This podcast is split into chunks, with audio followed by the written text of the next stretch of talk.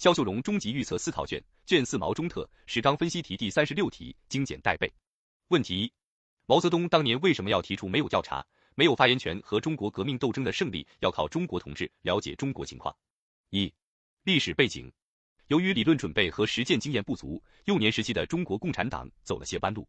大革命失败后，党内教条主义者把马克思主义教条化，把共产国际决议和苏联经验神圣化，使中国革命遭受严重挫折。要想纠正这种脱离实际情况的本本主义，只有向实际情况做调查。二、理论提出，毛泽东提出了：一、没有调查，没有发言权；二、中国革命斗争的胜利要靠中国同志了解中国情况的重要思想。三表现了毛泽东开辟新道路、创造新理论的首创精神。三历史意义，正是以毛泽东同志为主要代表的中国共产党人，把马克思列宁主义基本原理同中国具体实际相结合，一切从实际出发，实事求是，坚持独立自主，才带领中国人民走出了一条农村包围城市，最后夺取全国胜利的革命道路。问题二：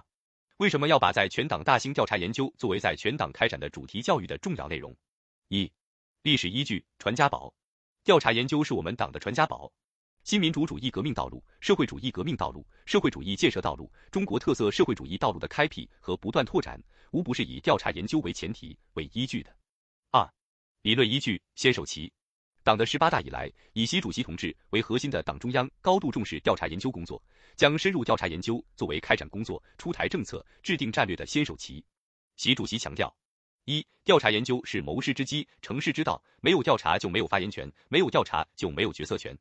二、正确的决策离不开调查研究，正确的贯彻落实同样也离不间调查研究。三、调查研究是获得真知灼见的源头活水，是做好工作的基本功。四、要在全党大兴调查研究之风。三、现实依据：